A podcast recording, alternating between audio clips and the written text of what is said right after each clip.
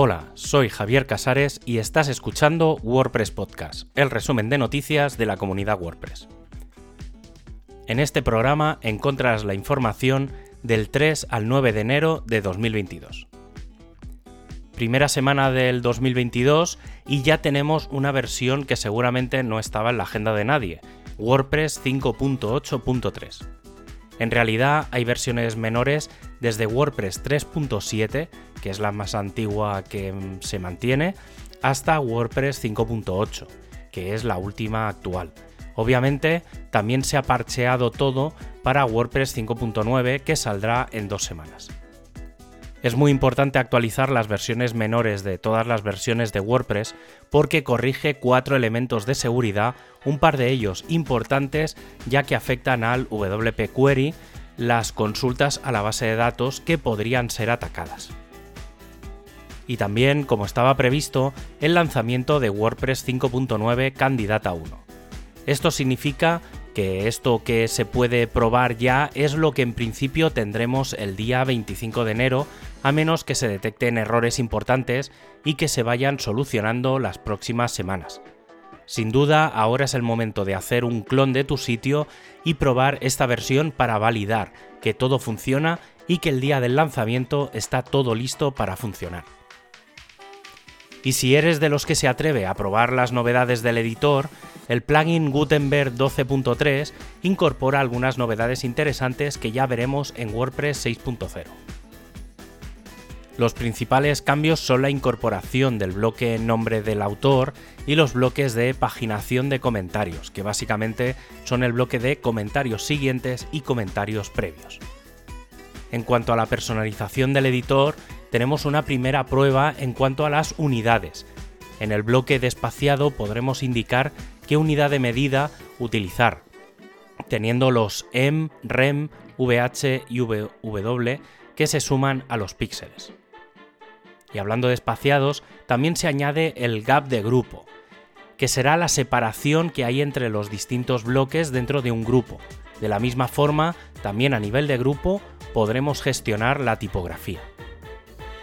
A un nivel más general tenemos la posibilidad de marcar en el bloque del logo del sitio si queremos que ese logo también se utilice como icono del sitio o la posibilidad de restringir la creación de menús de navegación a los usuarios no administradores que podrán usarlo pero no modificarlo. Y hablando de bloques, se ha creado una página en la documentación en la que se incluyen todos los bloques que vienen en el núcleo de WordPress a nivel de referencia y algo que es probable que veamos en breve va a ser la posibilidad de subir elementos al directorio de patrones de bloques. Y si todo esto te parece poco, comenzamos con las novedades de WordPress 5.9 ya oficiales y casi sin un orden muy concreto porque hay mucho que contar. Lo primero es lo primero y sin duda es lo que faltaba en el editor, el bloque de navegación. En las versiones anteriores estaba a punto de llegar, pero no acababa de hacerlo, y esta versión va a ser la que lo incluya.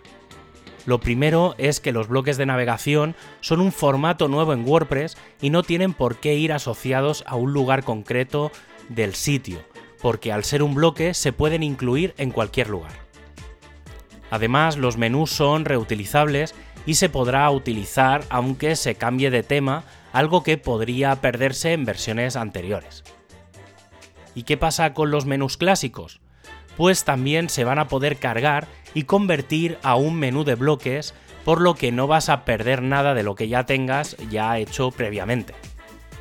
Y obviamente, la gran novedad de WordPress 5.9 es la posibilidad de poder editar todo el sitio de forma nativa, sin un editor visual, gracias a los temas de bloques y al poder del theme.json. En los temas 20 vamos a encontrar algunas novedades. En 2020 y 2021 aparecerá de forma automática el enlace a la página de privacidad. En 2017 y 2020 se han mejorado los enlaces sociales a WhatsApp. En 2019 y 2021 los campos del comentario en los comentarios vendrán marcados como obligatorios y en 2011 se ha mejorado el estilo. Otros cambios como el texto alternativo en la imagen de cabecera, el icono en los widgets de RSS o el eliminar el icono de feed del bloque social en el 2021 si no está activo, se han aplicado, y mejoras en accesibilidad eliminando los roles en las etiquetas HTML5 nativas que ya cumplen ese rol. Otras novedades algo más técnicas son las capabilities de los usuarios, que van a poder incluirse en las peticiones, pudiendo, por ejemplo, buscar a aquellos usuarios que tienen la capacidad de editar una entrada sin necesidad de saber los roles que la tienen. Y en otra línea, cambios en el selector de colores, nuevas API para guardar y acceder a los datos de estilo, los nuevos proveedores de OEmbed, Wolfram Notebook y Pinterest, el control de puertos a los que se puede acceder al hacer peticiones externas o el hook WP Mail Succeeded en el envío de correo. Un detalle importante para los temas de bloques es la desaparición del personalizador, tal y como se entiende actualmente ya que se ha de modificar desde el editor del sitio. Esto también implica que las previsualizaciones dejan de funcionar, porque la edición solo funciona con los temas activos, aunque se está trabajando en recuperar un sistema que haga algo similar. El equipo de Core está planteando el cambio de los estándares al programar con JavaScript y sus coding estándares. En este caso, la idea sería adaptar los WordPress PHP Coding Standards a Prettier y los de JS Hint a ESLint. El equipo de Themes ha hecho un repaso a 2021 en el que han anunciado la subida de 1.227 nuevos temas, de los cuales 29 son block themes. Además, 14.884 han tenido al menos una actualización.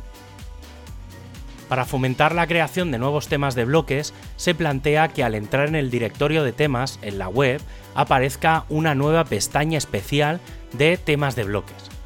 Por el lado contrario, se van a realizar una serie de trabajos para limitar la cantidad de temas hijos que se pueden mandar y que son muy similares entre sí eh, por parte de un mismo autor. Además, como parte de WordPress 5.9 y Gutenberg 12.0 se ha creado el Empty Theme, un tema de bloques que debe servir de base para la creación de nuevos temas y que incluyen ejemplos de las funciones habituales, además de ejemplos de plantillas y partes. El equipo de accesibilidad ya se ha puesto a trabajar en WordPress 6.0 y parece que uno de los focos principales para la próxima versión será todo lo referente al editor de imágenes del media. El equipo de training está revisando y adaptando todos los contenidos de Learn WordPress a la próxima versión WordPress 5.9. Además de revisar los contenidos actuales existentes y aplicar ciertas mejoras si son necesarias, también se ha incluido una lista de nuevos temas que aparecen en esta nueva versión.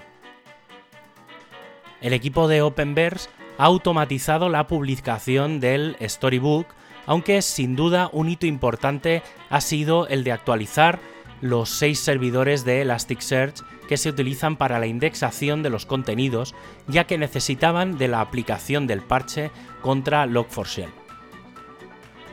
Y BuddyPress sigue de enhorabuena como no una, sino eh, dos versiones.